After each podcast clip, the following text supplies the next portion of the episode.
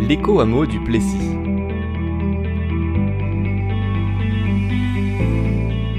Depuis des années, des centaines de lieux développent des solutions efficaces pour habiter joyeusement cette planète tout en préservant les écosystèmes. En ville ou à la campagne, tous ont en commun de remettre le collectif, l'autonomie, la sobriété et la solidarité territoriale au centre de leur vie. Kaizen, Colibri et la coopérative Oasis ont voulu leur donner la parole. Comment vit-on autrement dans le monde d'aujourd'hui? Quels sont les chemins, les difficultés, les joies et les espoirs d'une vie différente? Un autre modèle est nécessaire. Ce podcast existe pour montrer qu'il est possible. Situé en Eure-et-Loire, l'éco-hameau du Plessis est un projet de vie où plusieurs familles souhaitent incarner un mode de vie écologique et harmonieux. Cet écolieu a la particularité d'être proche voisin d'un centre spirituel et écologique, le centre Ama. Ici, les habitants se sont rassemblés autour de leur intention de partage, de sobriété, de simplicité, d'autonomie et de respect de la nature et des cycles de vie. Dans ce podcast, Mathieu Labonne, l'un des fondateurs du projet, nous parle du lien entre le centre AMA et l'éco-hameau du Plessis. On parlera de l'intégration d'un éco-hameau dans le tissu local, tout en tissant de la confiance par l'exemplarité. On abordera également ce fameux PFH, le facteur humain, un indicateur essentiel pour le bon fonctionnement d'une vie collective. Salut Mathieu. Alors Mathieu, bonjour, on se trouve là au centre, au centre AMA. C'est un centre euh, qui a été créé. euh, Est-ce que tu peux nous parler un petit peu de son histoire? Oui, on a- donc la ferme du Plessis Centrama, c'est un lieu qui a été acheté en 2002 par une association qui s'appelle ETW France, euh, il y a donc euh, bientôt 20 ans. Euh, et ça a été acheté dans cette grande ferme du Moyen Âge, qui est un lieu qui date du, en tout cas les premières traces qu'on a retrouvées dataient du, XIIIe siècle, donc ça, date, euh, qui est une grande ferme fortifiée avec euh, un donjon, euh, des anciennes douves autour, voilà, et des, lieux, un- une ferme fortifiée classique de la limite entre la, entre Beauce et le Perche. Et ça a été acheté en 2002 pour devenir un, un ashram, donc un centre spirituel. Y a la tradition de l'Inde, qui est un lieu euh, qui n'est pas un lieu religieux dans le sens où habitent pas des religieux sur place, mais où des gens peuvent venir, euh, dans le cadre de leur démarche spirituelle, faire un séjour sur place, plus ou moins long, des retraites euh, d'une journée, deux jours, passer un mois, un an. voilà, et donc c'est un lieu qui, est rattaché à Ama, donc une grande figure humanitaire et spirituelle indienne contemporaine, que beaucoup, je pense, connaissent. hein. elle vient régulièrement en France, là où elle fait des, donne son darshan, donc une étreinte. Et donc ce lieu a été au départ créé pour que des personnes qui suivent son enseignement puissent avoir un lieu pour se retrouver. Et du coup, tous les gens qui, qui viennent ici, qui vivent ici, partagent un lien fort avec, euh, avec cette femme Ama et, euh, et ont ce, ce souhait de vivre en ashram. Alors, les gens qui habitent sur place, effectivement, ont en général un lien avec, avec Ama, plus ou moins grand, parce qu'il y a des gens qui sont venus habiter sur place qui ont déjà entendu parler d'elle, mais la connaissent pas. Après, dans les gens qui viennent en séjour, on a une très grosse diversité de personnes. Et même, il y a même une proportion de gens qui viennent qui ne connaissent pas Ama qui est de plus en plus grande, qui est notamment liée au fait qu'on propose euh, pas mal d'activités. euh, bon, évidemment, euh, méditation, yoga, mais aussi apiculture, permaculture, voilà, pas mal de sujets différents, des activités solidaires aussi. Donc, on accueille beaucoup de curieux. Et euh, justement, c'est un lieu qui est très ouvert, donc des personnes qui n'y connaîtraient rien euh, viennent facilement. Et même certains, on a même vu des gens des fois qui sont venus comme ça, sans connaître, puis finalement sont restés un an ou deux ans sans repartir. Et toi, Mathieu, c'est vraiment ton lien avec Ama qui t'a amené ici et qui, du coup, t'a amené même à développer un, un autre lieu juste à côté, un lieu voisin qui serait plus un lieu de vie? Oui, alors moi je viens ici depuis 2006. Donc au départ, je suis clairement venu pour le lien à Ama. J'ai rencontré en, en 2006, la même année. Euh, et j'étais très très touché par, euh, par elle, par son enseignement, par aussi la façon dont elle relie la spiritualité et l'engagement dans la, dans la vie, euh, dans la société, notamment sur des questions écologiques et, sociales. Donc ce lien entre spiritualité et, écologie était pour moi primordial. Et donc en venant ici, j'ai vu beaucoup de gens qui vivaient autour du lieu, mais pas dans le lieu, parce que c'est un mode de vie très communautaire. Et du coup, il y a beaucoup de personnes qui avaient notamment des vies de famille, donc un besoin d'intimité aussi fort, qui vivaient à 2 km, à 5 km, qui louaient des maisons. euh, voilà.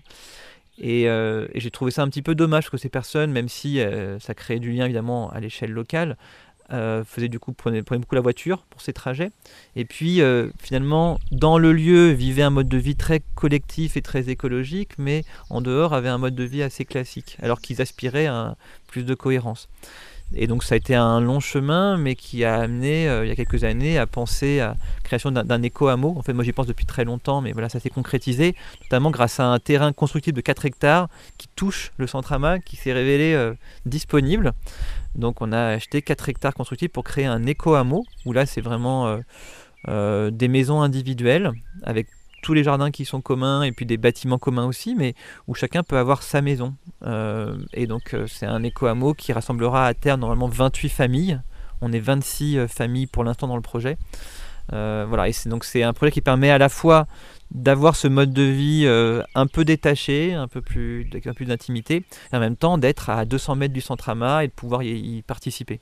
Et qu'est-ce qu'on y partage de commun dans cet éco-hameau? Qu'est-ce qui est mutualisé? En termes de savoir-faire, de savoir-être, de, de biens matériels Alors déjà, on y partage euh, des valeurs assez fortes. Euh, pour beaucoup, des valeurs qui sont celles euh, transmises par Ama, sachant que tout le monde n'est pas forcément engagé sur la voie d'Ama dans les Coamo. C'est un lieu qui est très ouvert, mais ce qui nous relie au départ, c'est quand même un lien avec elle et avec ce qu'elle propose. Donc ça, ça amène aussi, je pense, une forme de confiance quelque chose qu'on partage assez fortement entre nous. Il y a une confiance profonde dans, notre collectif. Donc on partage aussi des acquis de ce qu'on a appris au Centrama, notamment en termes de gouvernance, parce que le Centrama fonctionne avec une gouvernance participative depuis, euh, depuis presque 10 ans, puis même depuis 10 ans, depuis euh, fin 2010. Euh, et on, donc voilà, donc en fait, créer un éco, un éco hameau de 28 familles, c'est compliqué parce qu'il faut tout recréer dans la vie, euh, la vie collective. Mais là, on se base finalement sur 15 euh, ans d'expérience du centre AMA pour, euh, pour créer cet éco hameau. Après, au niveau matériel, on y partage, alors c'est encore beaucoup de choses encore en construction, mais on y partage beaucoup de choses pratiques. Donc on y partage par exemple des phytoépurations pour traiter nos eaux grises. On y partage des jardins potagers, des vergers et aussi des bâtiments communs dans lesquels il y a des buanderies collectives. L'idée, c'est qu'on n'ait pas de buanderie chez soi, mais que tout soit collectif. Des chambres d'amis collectives. Il y aura à terme euh, 4 chambres, 4, 5 même chambres, chambres d'amis euh, collectives, une salle polyvalente, euh, un atelier. Voilà. Donc en fait, on y partage tout ce qui est assez facile de mutualiser sans remettre en cause ce besoin d'intimité. Voilà, chambre d'amis, buanderie, salle polyvalente. Et puis, euh, voilà, on a aussi en partage, quelque chose qui, est un peu particulier, c'est comme on a ce, lieu à 200 mètres très grand qui accueille 10 000 séjours par an. Euh, voilà, on, y partage aussi notre, notre bénévolat quelque part et notre engagement dans ce lieu pour certains d'entre nous, pas pour tout le monde. Euh, voilà, donc ce qui a aussi amené ce choix d'un mode de vie où il, y a, où il y a vraiment la mutualisation et du collectif, mais où c'est pas un mode de vie communautaire les on, on, laisse le mode de vie communautaire pour la ferme du Plessis et avec aussi l'envie que le, ce mode de vie collectif ne nous prenne pas trop de temps pour garder du temps justement pour la vie du centre AMA. Est-ce que tu peux nous parler un peu plus de la gouvernance participative? Alors bah, au, niveau de la ferme du Plessis, du centre AMA, on, on s'est formé il y a un peu plus de dix ans à différents outils, hein, notamment la, la sociocratie, qu'on a adapté à ce qu'on est, un ashram, aussi à cette dimension plus verticale euh, du lien avec un, un maître spirituel avec une tradition donnée. Mais voilà, en essayant de trouver ce bon mix entre garder cette verticalité en même temps donner de la souveraineté à des gens qui s'engagent ici pour, euh, pour s'auto-organiser euh, par pôle notamment. Donc il y a un pôle cuisine, euh, un pôle jardin, un pôle accueil, etc. Et qui, parce qu'en fait, ce lieu fonctionne qu'avec du bénévolat. Donc c'est aussi important de comprendre que dans un lieu où on aurait des salariés, on aurait peut-être un ou deux cuisiniers ou cuisinières. Euh, là, on se retrouve, nous, avec 15 ou 20 cuisiniers ou cuisinières, mais qui se relayent. Donc ça demande beaucoup de, mise en cohérence des façons de faire des gens. D'où l'intérêt d'avoir cette gouvernance qui permet de, de, créer ce lien et cette capacité à décider ensemble de, de groupe. À l'EcoAmo, on a appliqué la même gouvernance, donc qui est en cours progressivement, parce que c'est pas forcément à mettre tout en place tout de suite, hein, ça peut se mettre progressivement en place, où on a un comité de pilotage de 7 personnes qui est élu, 100 candidats parmi tous les habitants, une personne par foyer maximum. Donc, euh, pas être euh, un, euh, un couple membre du comité de pilotage. Et ce comité de pilotage, en fait, après, il, gère et il redispatche vers différents pôles en création. Pareil, par un pôle jardin, par exemple, qui va gérer les espaces communs. Donc, les habitants choisissent de participer à tel ou tel pôle. Avec des rôles de coordination et de comité de pilotage qui sont des rôles, eux, nommés ou élus. Voilà, donc c'est assez classique. Euh, dans ce genre de lieu. Et ça permet effectivement de donner de la transparence et de la visibilité sur comment les décisions se prennent, de décider collectivement ce qui est toujours un, enjeu, mais qui passe plutôt bien ici. Et puis effectivement de déléguer, parce que aussi un des vrais enjeux de la gouvernance, on pense toujours que la gouvernance euh, participative, ça a pour but de créer de l'horizontalité, mais ça a aussi pour objectif, je pense, de d'éviter euh, les, les tout le monde décide de tout, qui, ne, qui tue des fois des groupes. Donc aussi euh, apprendre à se faire confiance, c'est-à-dire parler de la confiance comme un, une de nos grandes forces, je pense, dans ce groupe-là, euh, parce que voilà, je, dois pouvoir accepter que le jardin dont je ne fais pas partie va euh, planter un cerisier plutôt qu'un prunier, même si j'aime pas les cerises, à tel endroit, voilà, d'accepter de s'en remettre au collectif pour certaines décisions. Vous écoutez La Voix des Oasis, le podcast de ceux qui font le choix du sens et de la cohérence.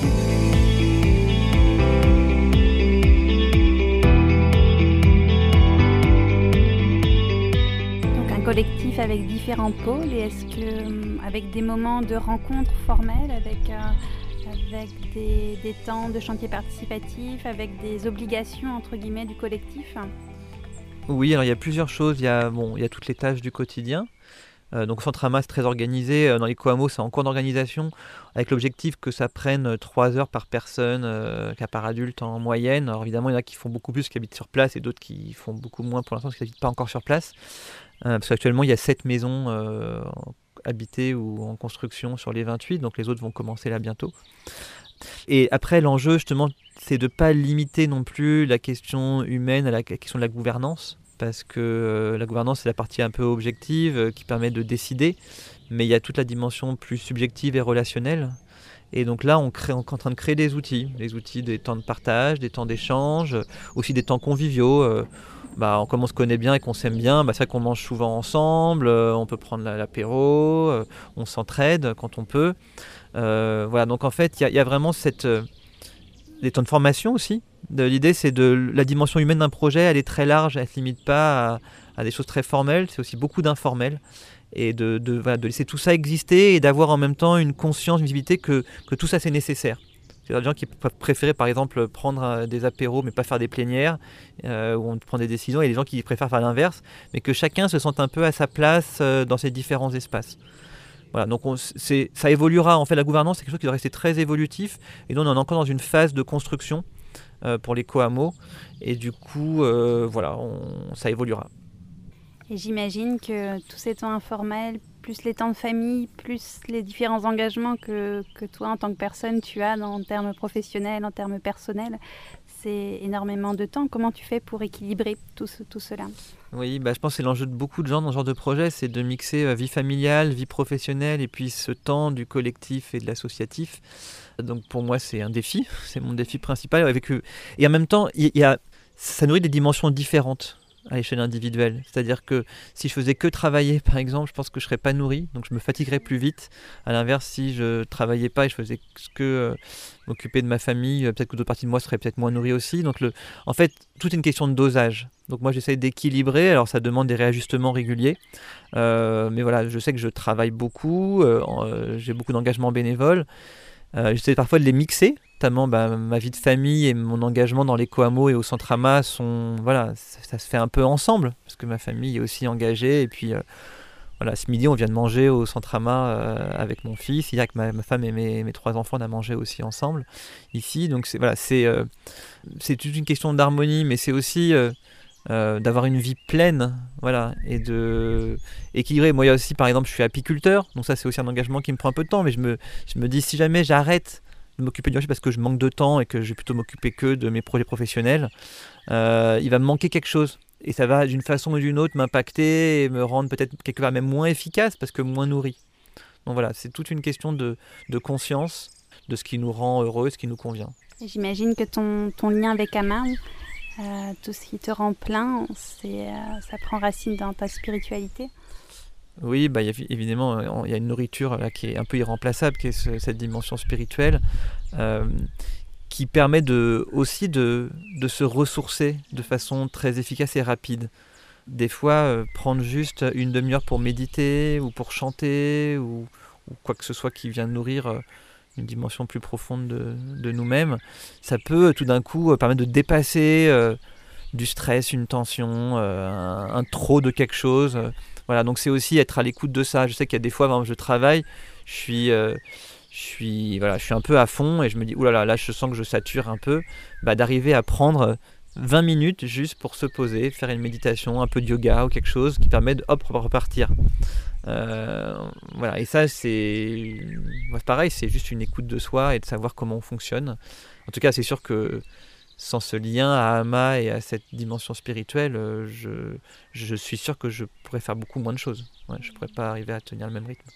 Ton, mode de vie, finalement, c'est euh, avec son intensité, les choix que tu fais du collectif, est-ce que ça pourrait être une forme de spiritualité en pratique hein? Oui, bah, je sais qu'Ama dit ça beaucoup, et moi, c'est ce qui m'a aussi plu dans son message, c'est qu'elle dissocie pas la spiritualité et la vie. En fait, la vie, c'est la spiritualité, c'est ce chemin.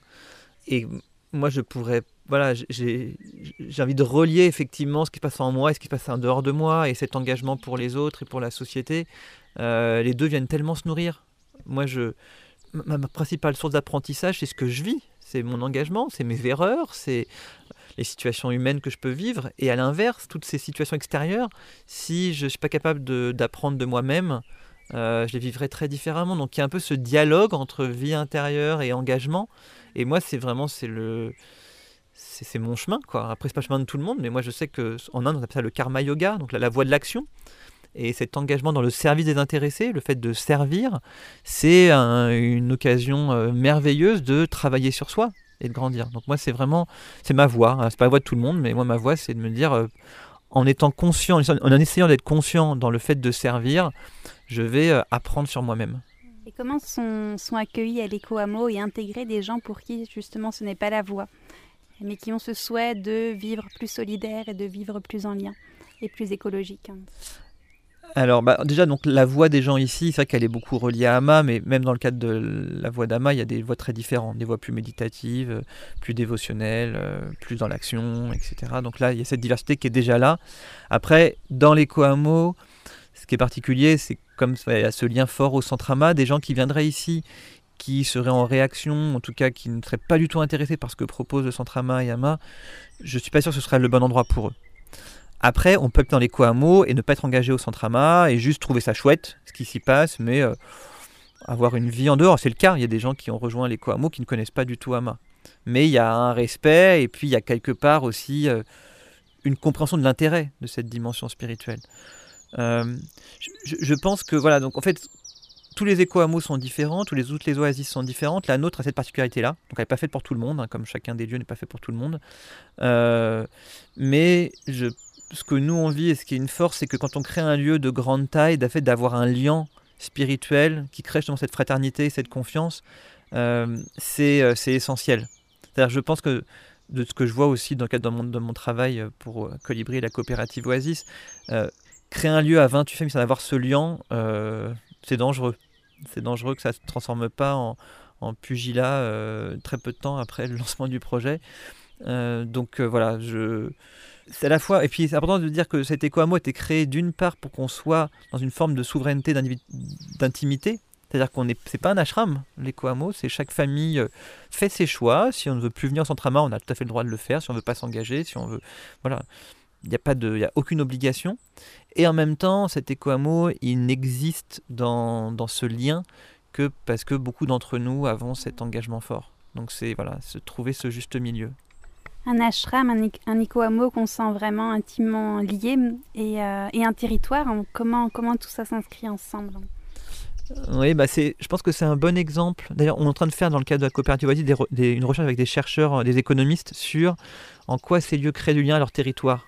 Donc nous, on a un bon cas d'école parce que on est euh, entre la Beauce et le Perche dans une région qui est quand même euh, peu dynamique au niveau économique, au niveau, au niveau social, euh, dans une commune euh, où tous, tous les commerçants avaient disparu. Il y a plus, voilà, qui est une commune de 1000 habitants avec beaucoup de personnes âgées, euh, une région qui est assez sinistrée hein, quand même globalement par l'agriculture industrielle. Et sur une échelle là, de 15 ans, donc ça prend du temps de voir à quel point on peut dynamiser un territoire. Il y a encore beaucoup de chemin, mais il y a 15 ans, on, on était une secte qui s'installait quoi, pour beaucoup de gens du territoire. Ça faisait peur. Euh, pas tout le monde bien sûr, mais voilà, il y a des gens qui avaient quand même des, des réticences très fortes, même des, des objections au fait qu'on s'installe. et de voir 15 ans après à quel point on peut faire partie du territoire, à quel point on est un vecteur de développement économique aussi, parce qu'évidemment, on, génère euh, plein de choses. D'abord, on construit 28 maisons, euh, ça fait aussi l'activité pour les artisans du coin. On ramène des enfants dans la région, dans une région où il y avait peu d'enfants. Et puis, euh, le projet SM, par exemple, il y avait une ancienne cuisinière, une bénévole très impliquée au Centre Ama, qui a créé une épicerie bu, un café associatif dans le centre du village, qui est, voilà, qui est un lieu de lien entre les acteurs du territoire. On a euh, deux personnes qui sont installées comme maraîchers bio à côté du centre Ama, sur une terre qu'on leur a prêtée, et qui euh, vendent leurs légumes bio aux gens du village.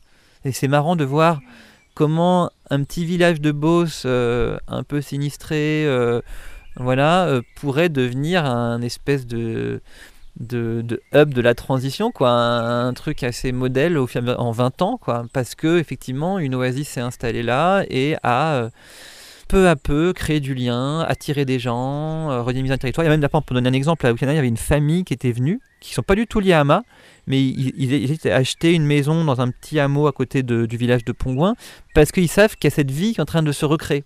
Donc on peut aussi attirer des gens. Euh, donc évidemment, c'est pas, pas, non plus un tableau qui serait trop parfait. Il y a encore euh, des gens qui nous aiment pas dans le coin ou qu'on dérange, mais euh, de voir aujourd'hui les élus, l'administration qui qui sont très ouvert à ce qu'on fait, y compris même le maire qui s'est représenté euh, entre guillemets à condition qu'il y ait deux membres de l'ECOAMO sur sa liste, donc, ma femme est devenue conseillère municipale, bah ça c'était impensable il y a 10 ou 15 ans. À l'inverse, on aurait voulu quelqu'un sur le conseil municipal, ça aurait eu des levées de boucliers énormes. Donc de, voilà, il faut le temps de l'intégration, ça prend du temps, et quand cette intégration elle est faite, bah, on constate que euh, par ce lien humain, bah, on peut euh, aider à changer les choses. En créant de la confiance. Voilà, exactement. Et nous, la confiance, on l'a créée. Comme la dimension spirituelle n'était pas forcément ce lien avec les gens du territoire, c'était plutôt le rapport au patrimoine et à l'écologie. Le fait qu'on ait rénové une ferme fortifiée du Moyen Âge, qui nous ont vu travailler, qu'ils ont vu qu'on a des beaux jardins, qu'on a voilà, qu'on travaille en fait, qu'on est vraiment des bosseurs. Ça c'est la valeur du travail et souvent une valeur qui, crée du lien avec les gens d'un territoire.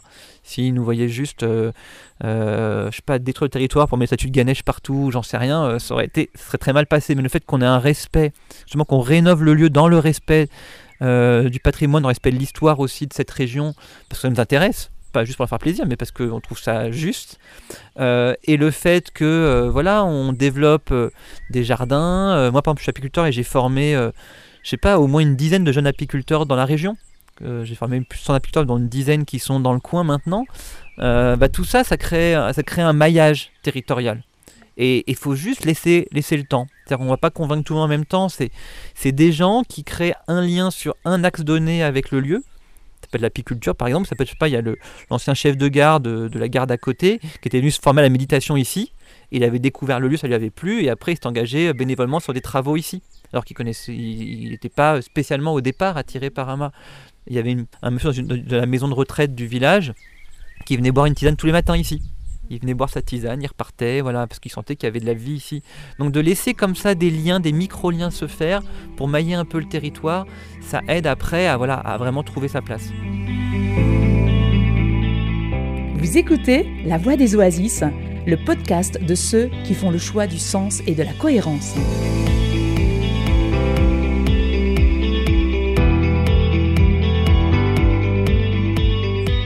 Ce qui est sûr, c'est que euh, aujourd'hui, donc il y a l'éco hameau, il y a la maison senior qui est en construction, là, qui est une coopérative pour 24 euh, personnes âgées, un habitat groupé. Euh, le centre Ama, on va se retrouver être assez nombreux dans le village. C'est-à-dire que si on est, je sais pas, à terme 150 ou 200 à habiter, c'est un village de 1000 habitants, on pèse, on pèse vraiment quelque chose, quoi. donc on, on, aura un impact croissant sur la vie politique locale, ça c'est sûr. Après, nous, on n'a pas vocation à devenir une commune à part, en plus ça se décide pas comme ça. Et on a plutôt, moi, en tout cas la vision que je porte, et je pense qu'elle commence à être partagée par de plus en plus de monde ici, c'est vraiment cette vision en archipel. C'est-à-dire que plutôt que vouloir faire des gros projets, en faire plusieurs de taille modeste, mais interconnectés. D'ailleurs, c'est déjà le cas avec léco On aurait très bien pu se dire, bah, le Centrama va construire des maisons pour les louer à des familles. Moi, je trouve ça beaucoup plus sain de dire le Centrama a sa propre raison d'être, qui est celle d'être un centre spirituel. Et à côté, on va créer un éco qui a une raison d'être différente. Donc, euh, donc il n'est pas du tout exclu que euh, à terme, on crée pas un jour une école ou, euh, ou un centre de ayurvédique ou j'en sais rien, d'autres projets qui auraient chacun leur, propre périmètre, qui seraient des émanations de cette dynamique collective. Voilà, mais pareil, on a en ce moment 10 hectares agricoles qu'on pourrait acheter, qui m'intéresse d'acheter, sur lequel moi je rêve d'installer entre guillemets un lotissement maraîcher, c'est-à-dire un, un, un support qui permet à plein de maraîchers bio de s'installer. Mais ça, c'est pareil, c'est un projet de plus, donc euh, chaque projet en son temps.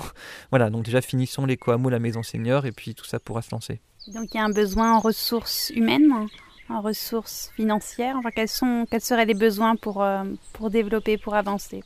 Alors les besoins sont différents suivant, les projets. Donc le, la ferme du Plessis, euh, le besoin essentiel, c'est comme c'est que, que, du bénévolat, bah, c'est des gens qui viennent aider. On est sur des tarifs extrêmement bas, une pension complète trois repas et la nuitée ici quand on vient en séjour libre, c'est 22 euros par jour. Donc c'est vraiment pas cher.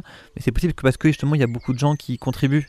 Même les gens qui viennent en séjour euh, aident à éplucher des légumes, euh, entretenir le jardin, faire le ménage. voilà, donc il y a cette contribution bénévole qui permet au lieu d'être accessible. Donc ça on est toujours en demande évidemment de renforcer des équipes, de pouvoir faire plus. voilà, donc c'est des gens qui sont motivés. On est toujours euh, prêts à, les accueillir. À l'éco-hameau, aujourd'hui, on cherche encore quelques familles. C'est un peu notre besoin principal parce qu'il reste deux parcelles non vendues, plus quelques parcelles où des, gens ont peut-être changé de projet, euh, notamment où n'ont pas les moyens financiers. Donc voilà. Et on voudrait que ce soit vraiment des familles avec des jeunes enfants pour faire une pyramide des âges bien équilibrée à l'échelle de l'ensemble de l'éco-hameau. Voilà. Mais en fait, ouais, on a la chance d'être un projet par rapport aux autres oasis que je vois qui, qui va bien, qui a voilà, qui cette chance d'avoir en quelque part la figure d'Ama qui, euh, voilà, qui, nous, qui nous relie. Peut-être je dirais que notre limite aujourd'hui, c'est de ne pas faire reposer tous ces projets sur les, mêmes personnes en tant que leader. quoi. C'est-à-dire des gens aussi un peu entreprenants qui peuvent porter quelque chose. Voilà. Comme c'est le cas pas pour la pour l'épicerie associative, euh, l'épicerie bio, c'est une personne qui d'un coup a, porté son projet, euh, elle s'appelle Claire, elle a, lancé son, son activité, bah, je trouve ça très chouette aussi parce que ça n'est pas porté par les, pas toujours les mêmes. Voilà. Le côté financier, donc tu disais, l'écho hameau du Plessis, hein, d'autres familles peuvent venir rejoindre euh, le processus, il reste deux parcelles à vendre. Est-ce qu'il y a comment ça se passe? Est-ce qu'il y a un processus d'inclusion? Comment est-ce qu'on intègre un écolieu?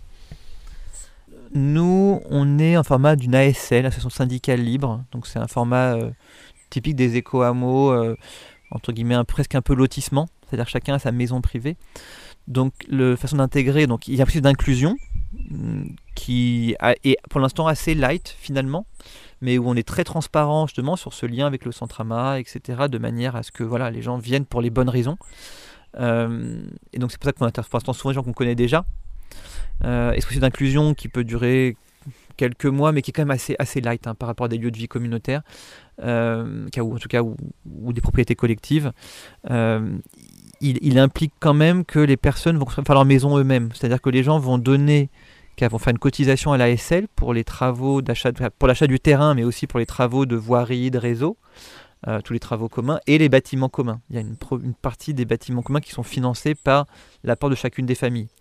Donc par exemple pour une parcelle pleine, les gens qui veulent faire une grande maison, euh, pas une maison mitoyenne parce qu'il y a plusieurs formats de maisons, bah, il y a 32 000 euros qui correspondent euh, au terrain et à tous les frais de VRD, donc voirie réseau. Et après il y a 10 000 euros de participation au bâtiment commun. Donc en fait les gens donnent 42 000 euros en arrivant.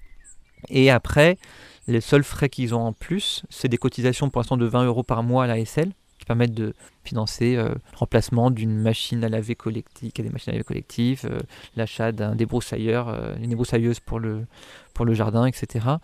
Et après, ils font leur maison eux-mêmes. C'est-à-dire qu'ils ont un terrain viabilisé tout près, mais par contre, la maison, ils la font eux-mêmes. Donc, suivant leurs moyens financiers, soit eh ben, ils font tout eux-mêmes. C'est le cas, par exemple, là, a, dans les Quamo, notre voisin, il est menuisier, il a tout fait lui-même. Euh, ça demande une sacrée compétence et beaucoup de temps. Soit ils font appel plus ou moins des entreprises. Il y a des gens qui font tout faire par les entreprises. Et même dans ce cas-là, ça demande quand même du temps. Parce qu'il faut quand même suivre. Donc en fait, nous, l'exigence, elle est même pas tellement au niveau d'inclusion, elle est aussi sur le fait qu'il va falloir faire sa maison. Donc c'est plutôt tourné vers des personnes qui ont cette, envie aussi d'éco-construction, d'autoconstruction. Et d'ailleurs, c'est ce qui ferait qu'à terme, on va être un super laboratoire parce qu'on aura 28 euh, maisons qui toutes auraient été faites avec des niveaux d'autoconstruction différents et des techniques différentes. Euh, Voilà, donc on va être un, un, beau laboratoire de, de tout ça. Avec, j'imagine, aussi une réflexion sur l'habitat, les matériaux utilisés. Alors le fait d'être en ASL, ça fait qu'on a ce qu'on appelle un règlement de construction. Donc c'est un document qui est lié au permis d'aménager qu'on avait déposé au départ, qui donne des contraintes sur chaque personne sur sa maison. Chacun fait pas ce qu'il veut pour sa maison. Euh, par exemple, euh, les maisons sont toutes à toilettes sèches. Il n'y a pas de maison avec des toilettes à eau. On est en phytoépuration et toilettes sèches. Euh, les, maisons sont à un certain niveau d'isolation, donc elles sont très isolées en l'occurrence. Il n'y a pas de béton dans les élévations, c'est-à-dire on ne peut pas faire des murs en parpaing. C'est uniquement pour l'instant, c'est principalement des maisons en paille, parce que c'est aussi ce qu'il y a dans le coin. Euh, paille, bois, euh, enduit terre. Voilà. Pareil au niveau du, des contraintes architecturales, par exemple, c'est des pentes qui respectent en fait les pentes classiques du coin. C'est aussi les couleurs d'enduit. Il y a le, bâti percheron, donc euh, le PNR euh, du Perche à côté a, donné une panoplie de couleurs qui correspondait aux couleurs euh, typiques des enduits du coin, donc qui sont respectés. Donc il y a à la fois cette dimension écologique qui met des contraintes et cette dimension respect du patrimoine, voilà, s'intégrer dans, le local. Ce qui est important aussi, si on faisait des maisons qui n'ont rien à voir avec les maisons du territoire, ce serait mm, moins bien accueilli par les gens du coin. et donc ce règlement de construction, c'est ce qui s'applique sur les parcelles privées chaque personne sur sa parcelle privée doit respecter ces règles-là. Il n'y a pas de dérogation possible. Même, l'administration les a validées et donc a permis de construire euh, et étudier en fonction de ces règles-là. Après, sur les parcelles communes, tout ce qui est géré par l'ASL, là, c'est comme une association. Il y a des statuts, un règlement intérieur, etc. Permettent de définir comment on gère les buanderies, comment on gère les phytoépurations, comment on gère les, les chambres d'amis, euh, ce genre de choses. Vous écoutez La Voix des Oasis le podcast de ceux qui font le choix du sens et de la cohérence.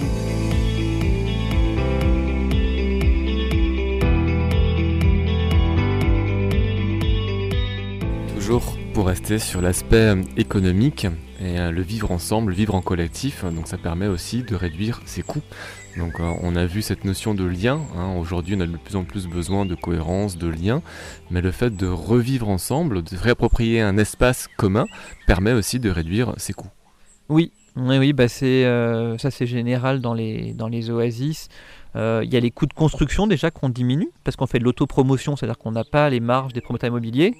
On fait beaucoup d'autoconstruction aussi, donc on fait une partie nous-mêmes. Et puis comme on a des espaces communs, finalement on construit moins pour soi, on construit plus ensemble. Par exemple, le fait de ne pas avoir de buanderie chez, dans, ma maison, ça m'évite de construire 10 euh, mètres carrés pour faire ou 5 mètres carrés pour faire une petite buanderie et faire sécher le linge, et que ça c'est un petit bâtiment qui est fait à l'échelle de plusieurs familles. Euh, après, dans le quotidien, il y a la question de l'autonomie qui du coup a un impact économique. Euh, cette autonomie, elle est plus facile à acquérir parce que justement, il y a ce collectif, le fait d'avoir par exemple deux maraîchers bio juste à côté, fait que nous, on a des légumes bio à, côté de chez nous à un prix euh, voilà, de main à la main avec un agriculteur, sans intermédiaire, qui permet de, voilà, qu'on ne pourrait pas nous-mêmes d'avoir euh, accès. Ce fait que nous, on n'achète jamais de légumes en dehors de l'éco-hameau et du centre-ama. Il y a aussi évidemment du matériel qu'on mutualise. Je, je, je, pas les chambres d'amis par exemple. Quand on a une chambre d'amis chez soi, bah, à la fois elle est vide la plupart du temps. Et puis quand on a tout d'un coup euh, une fête, on a besoin d'inviter quatre couples d'amis, bah, du coup on est embêté parce qu'on n'a pas assez de place à la maison. Là l'intérêt c'est qu'on peut en fonction des jours prendre plus ou moins de chambres d'amis euh, pour, pour des événements qu'on organise. Donc c'est c'est démontré aujourd'hui, hein. il y a des études qui sont montrées que c'est un mode de vie qui fait qu'on consomme moins et qu'on est plus économe. Par contre, cette économie, elle est la contrepartie du fait qu'on y passe du temps.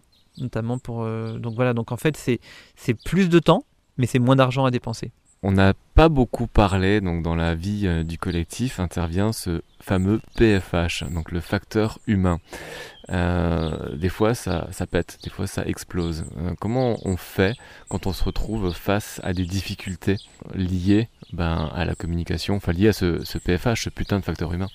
Dans la difficulté humaine, il y a, en fait, il y a plusieurs origines des difficultés. Donc, suivant les origines, les réponses sont pas forcément les mêmes. Moi, j'aime bien maintenant regarder ce qu'on appelle les, les, les, quatre cadrans de Ken Wilber. Donc, c'est le fait de regarder euh, ce qui est l'ordre de l'individu ou du collectif, ce qui est l'ordre de l'objectif ou du subjectif. Et suivant où ça, où ça se situe, les réponses sont pas forcément les mêmes. En fait, quand il y a des conflits, ça peut très bien être des, tensions, on va dire, organisationnelles. Par exemple, de dire, bah, là, c'est la réponse à apporter, c'est le fait qu'il manque un rôle si c'est jamais arrosé le jardin et qu'à chaque fois il y a un problème, bah, il faut qu'on s'organise. Donc il y a un besoin d'organisation. Ça peut être des tensions d'ordre relationnel qui sont liées au fait que bah, deux personnes ont des points de vue différents, n'arrivent pas à les dépasser ou à les articuler et ont besoin de, voilà, de résoudre une tension. Et là, c'est plutôt des formes de médiation, par exemple, qui sont nécessaires, ou des temps de juste d'expression, de prise de parole.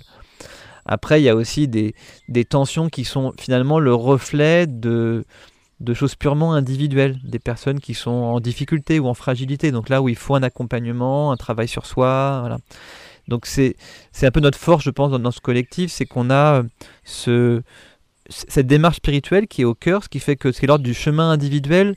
Euh, chacun en fait se prend un peu en charge quelque part, même cas où, en tout cas, comprend que c'est important et euh, a des outils pour ça, de, travail sur soi, de méditation, de voilà.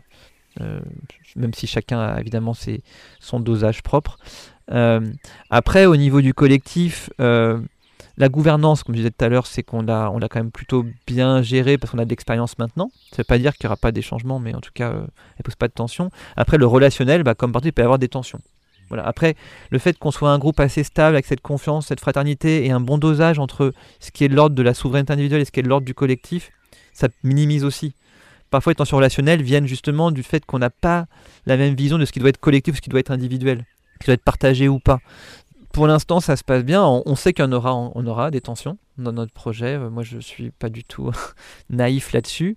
Euh, après, voilà, maintenir cette fraternité comme socle qui permet que quand il y a une tension, eh ben, on est capable de se dire les choses et de passer à autre chose. Et c'est ça, en fait, là, les chercheurs qui ont travaillé euh, sur la question du lien social généré par les oasis, ils ont vraiment, ça, je pas le mot fraternité, ils l'ont beaucoup mis en avant. D'ailleurs, c'est pas une relation d'amitié, c'est pas une relation de, collaboration, de travail, c'est une autre forme de relation. Un, peu comme des moines dans un monastère où ils s'aiment pas tous hein, dans un monastère les moines, mais il y a un socle qui fait qu'ils arrivent à rester ensemble et quand même à s'entendre. Et, et moi, je trouve ça, dans notre, notre éco-hameau, bon, j'aime tout le monde, mais je suis pas ami avec tout le monde. Par contre, je les aime, il y a quelque chose de. Il y a un amour profond euh, parce qu'on parce qu'on chemine ensemble, et en même temps, euh, on peut avoir des idées politiques différentes par moment, on peut avoir. Voilà, mais il y a quand même ce. Et c'est pour ça que je pense cultiver cette fraternité d'une façon ou d'une autre, et pas juste travailler sur la gouvernance et l'organisation, c'est essentiel demande de jouer, de voilà, ça demande de, se connaître autrement que par le travail ou par les décisions, mais ce, de, rigoler, de ouais, de danser, euh, de de rire ensemble. Euh, et, ça, je pense que par la présence d'Ama, qu'on a vécu depuis 10 ans, 15 ans, 20 ans avec elle, suivant les personnes, bah, euh, on a été habitué à chanter avec elle, on a été habitué à vivre des moments très intenses et très forts. Et ça, ça crée ce lien qui est, essentiel.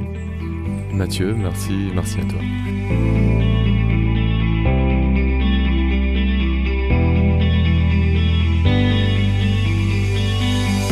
La voix des oasis, la parole était donnée à Mathieu Labonne, le directeur de la coopérative Oasis, mais aussi l'un des fondateurs de l'éco-hameau du Plessis.